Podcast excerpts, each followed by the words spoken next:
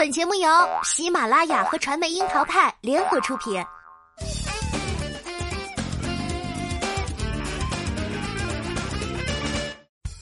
樱桃砍八卦，八卦也要正能量。Hello，大家好，我是小樱桃钓儿。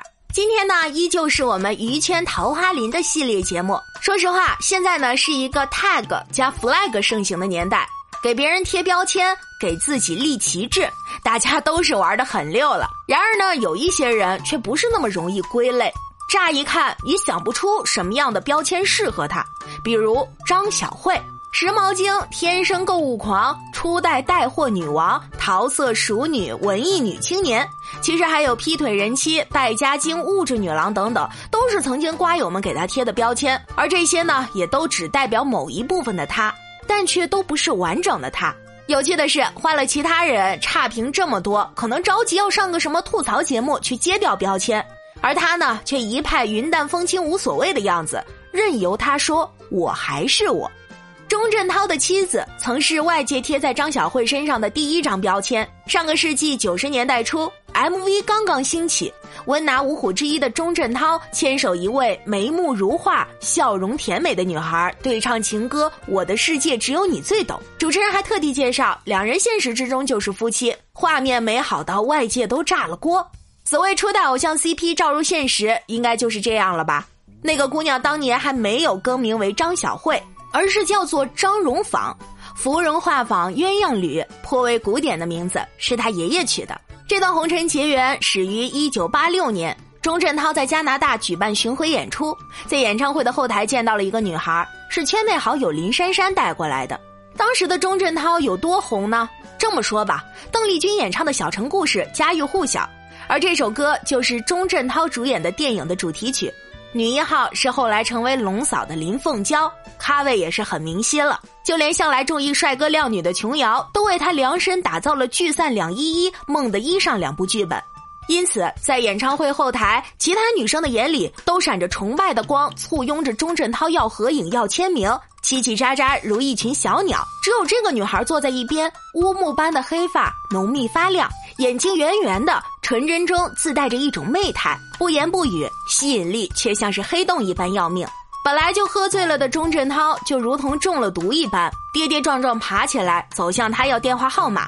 结果呢，人家当时有男朋友，不愿意写给他。这种被拒绝的滋味，对于当时拒绝了一票女星追求的钟镇涛来说，也很是新鲜。几个月之后，跟男朋友分手的张小慧回到香港度假散心，在街上偶遇了钟镇涛。曾经被拒绝的遗憾，让钟镇涛展开了疯狂的追求。这一次，他总算是要到了电话。相识的时候，钟镇涛出道已经十几年，演的也是言情片小生。唱的是浪漫情歌，再加上高大俊朗的外形，和一般在张小慧身边那些青涩男生比起来，完全是另一个派头。别说张小慧了，哪个女孩能不动心呢？两个人火速陷入热恋，才交往三个星期，他们就想要结婚了。当时的张小慧还在美国纽约时装学院读硕士，钟镇涛的工作日程也排得满满的，两个人一一话别。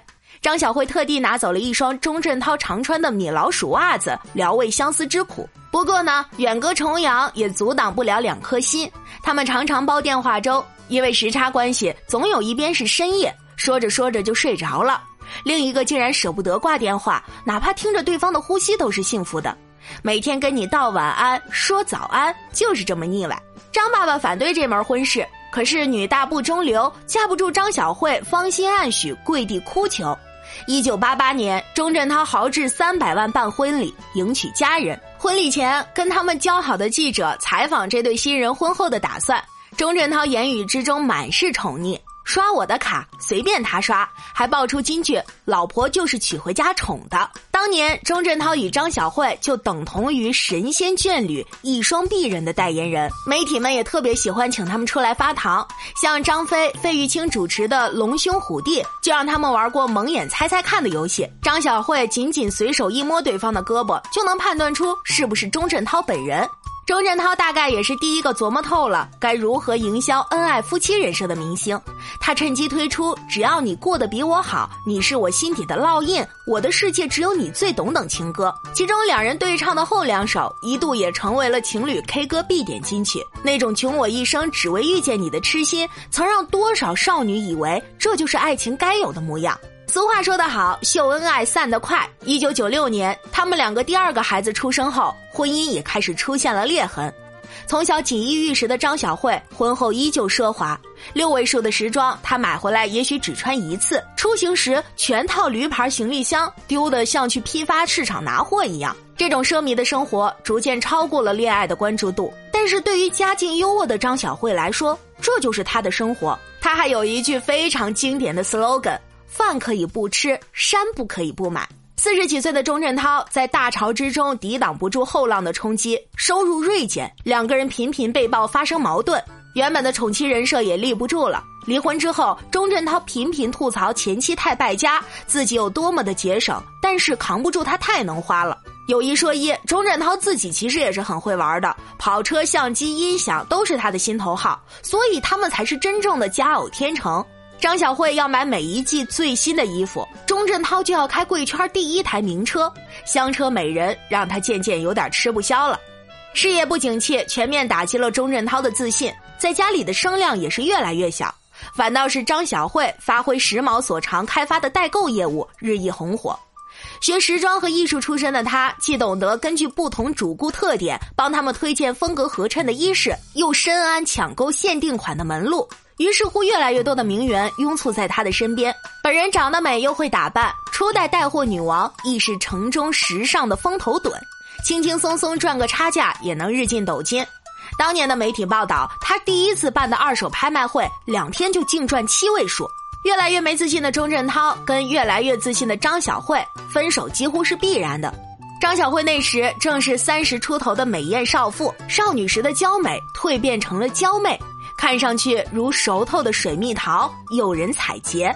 男模、复古、名流在 party 上追逐她的身影，进入婚姻倦怠期的她则享受着这种难以形容的快乐。频繁献殷勤的还有一名当时已经头发花白的商人陈耀民，人称白头佬。陈耀民早年当过演员，后来白手起家经营制衣业，最风光时名下有七家公司。结识张小慧时，陈耀民尚处在第二段婚姻中。他和首任妻子朱运琴结束婚姻之后，于一九八零年娶了第二任太太名模钟碧泽。陈耀民精心打听张小慧会参加的 party 和宴会，想方设法的坐在伊人身边。本身经营制衣业的他，很容易就和爱打扮的张小慧找到共同话题，两个人也是聊得十分开心。他的妻子只能坐在角落里，无可奈何的一摊手。看，他又得偿所愿了。这种风流韵事屡见不鲜，许多人呢也都学会睁一只眼闭一只眼。甚至陈耀明还凭借自己在商场闯荡的资历，充当钟张夫妇的非正式投资顾问，借此频繁的出入钟镇涛家中。一九九六年，钟镇涛外出工作回来，发现自家楼下围满了记者，他们拿出拍到张小慧和陈耀明的照片，问他什么感受。我的太太开着我的车，用着我的司机送她的情人上班。时隔多年，钟镇涛描述起当时的情景来，依然是字字饱含信息量。一句“我不知道怎么躲”，仿佛充满了一个中年失意男子的委屈、尴尬，还有怂。败家家出轨，再也没有比财与色更能挑动大众神经的话题了。一批张小慧的草根安替粉丝火速成团。他们一方面怜爱着头顶一大片草原的钟镇涛，一方面联合起来肆意辱骂张小慧。但是这件事儿在张小慧的叙述中其实是另一个版本。她说自己婚后第二年就动过离婚的念头，犹犹豫豫间又有了两个孩子。考虑到孩子还小，她和钟镇涛就达成共识，各自寻各自的开心。张小慧表示，一九九六年自己与陈耀明交往的同时，钟镇涛也和范江素贞开始了婚外情，所以呢，她承认出轨，但否认自己对不起钟镇涛。对于这一点，钟镇涛和范江一口咬定，两个人虽然认识于一九九六年，但直到一九九八年，钟镇涛和张小慧分居后，才正式开始交往。至于哪个版本是真呢？范江二零零二年接受采访时叫屈。称自己被指小三，纯属是冤枉。我们是一九九七年中才在一起的，那时他离婚已成定局，他离婚关我什么事？到了二零零四年时，范江接受采访时又说两人已经交往八年。而钟镇涛二零零七年出版的自传《麦当劳道理》，关于这段婚姻最后的图景，还有这样一段记述：有一个晚上，陈先生与他的妻子钟碧泽到我家做客吃饭，我们饮起红酒，谈得不亦乐乎。后来陈太有事先走。饭后我要到车房取车，预备送陈先生离开。从道后镜望到的画面，可算震撼的地动山摇。我竟然看到张小慧和陈先生手拉手的步出家中大门，看起来好像钟镇涛说的，直到媒体拿着照片堵住家门怼脸问自己才知道这事儿，也是不准确的。Anyway，一九九八年二月，陈耀民与钟碧泽离婚。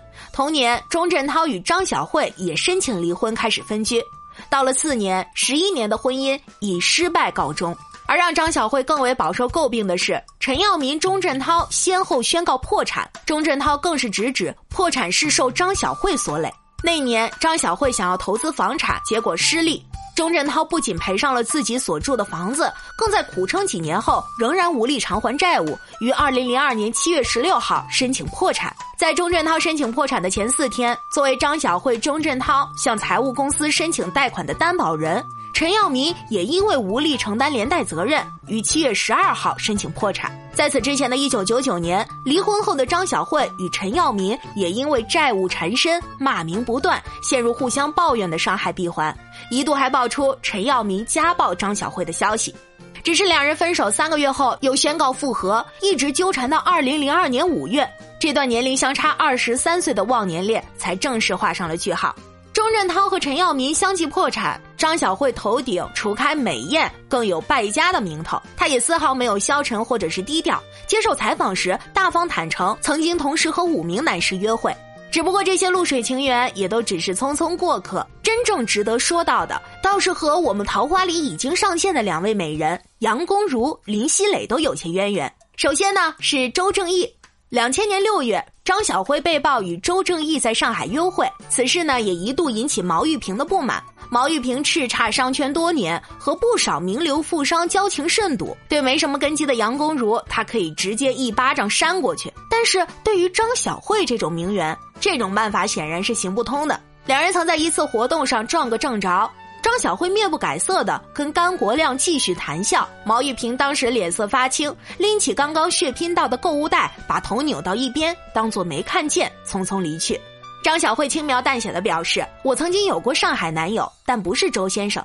至于毛小姐为什么有这样的反应，可能是她听你们讲的太多了。”之后，周正义与杨恭如打得火热，张小慧这段也就无疾而终了。而至于曾经跟林熙蕾两度酒店密会、进房间聊家常半个小时的龙长生，更是和张小慧有过分分合合长达两年的纠缠。曾有媒体报道，龙长生是继陈耀明之后唯一一个让张小慧动了真心的男士，在他约会榜上长期占据榜首。张小慧还郑重的带她见过自己的闺蜜，但是两个人交往半年就分手了。媒体直指张小慧屡屡向龙长生诉说生活艰苦，一再求援，令对方厌烦。这段感情曾被指出让张小慧颇受打击，甚至低迷了大半年。不料她和外籍男友相处半年后，龙长生再度出现，两人再续前缘。可是半年之后，还是不得不说拜拜。被媒体问及这段情史时，他表面上云淡风轻，但是又被媒体直指私下对友人吐露心声，称他伤了我的心。说起张小慧向男友求援，这依旧是一桩罗生门。因为从张小慧和她亲友团的口径来看，离婚后的她靠着写专栏、做代购、当买手、拍电影谋生，以自食其力为荣。有一说一哈，他的专栏写的还挺不错的，有良心种草的安利帖，也有输出观点的情感小品，寥寥五百字，至少态度跟范儿是有的。在打赢债务官司之后，他的财务状况也迅速止亏。就算他喜欢奢靡，但是行家都知道，如果不过分追求收藏，及时转手流通的话，有时这反倒是一桩赚钱的生意。张小慧也算得上是家境不俗的。父亲张建国曾是加拿大《文汇报》的主编，一手创办加拿大中文电视台。虽然不算是富豪，但家底也并不贫瘠。张建国去世之后，给张小慧留下一笔丰厚的遗产。不出什么意外的话，他可以衣食无忧。所以，对外界那些他败家的质疑，张小慧是嗤之以鼻的。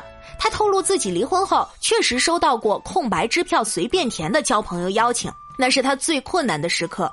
内心也不是没有片刻的犹豫，但是有个声音提醒他，收下第一张以后就会一直收下去了，从此命运就要受控于他人。所以他回复说：“不如支票你收回去，给我一份工作就好。”后来就没有后来了。如今张小慧即将迎来五十七岁，但是这个美艳娇妻的女子似乎仍旧没有半点打算和平凡的生活妥协的意思。她还是隔三差五安利一些美衣穿搭，种草一些单品，气度仍在。张小慧曾经总结过自己的前半生：二十几岁像棉花糖，甜甜软软的，整天黏着一个人，好像为爱而生。三十岁的时候最苦，开始懂得自己是一个怎样的人，不知道爱情到底是怎样，但还是觉得那就是一切。四十岁终于懂得自己要什么了，就像是一朵花，整个春天也不开，夏天也不开，然后到夏末的时候，突然一下就开了，绽放成一朵大花了。我自己也想不到，做梦一样，不能控制就开放了。眼睛长在脑袋顶的一书说，最欣赏的就是张小慧，甚至《玫瑰的故事》里美而无用却依旧被集体偏爱的黄玫瑰，原型就是她。面对面的访问中，一贯古灵精怪的小 S，在她的荣光气度之下也不敢造次。而作为读书人的蔡康永评价说，她美更有灵魂。张小慧明知自己选择的生活方式会引发巨大的争议。但是那又怎样呢？比起许多物质女孩，她倒是从来都不会又当又立，做过的事儿不羞不恼，坦然承认。对那些冠以头上的标签，要么付诸一笑，要么就认认真真的打一场官司，扔给对方四个字：从良去吧。你很难以好坏来评判他，反正他自己也不会在意。他活在自己的世界里，心安理得的做一只美丽的花瓶，做一朵争议里开出的富贵花。本质上，他仍然是中学好友林珊珊口中那个拿本书坐在草地上望着太阳，好像胡因梦，又好像做白日梦的女生，又物质又文艺，又性感又迷乱。也许这匆匆百年，于我们是空不异色，万物障目；于他是色不异空，执迷而往。其实呢，人生本无标准，怎样都好，只图心安。好啦，今天的节目呢就是这样了。桃花林系列的前情，在我们之前的节目当中，感兴趣的听众老爷们可以去听一下哟。我们下期再见吧。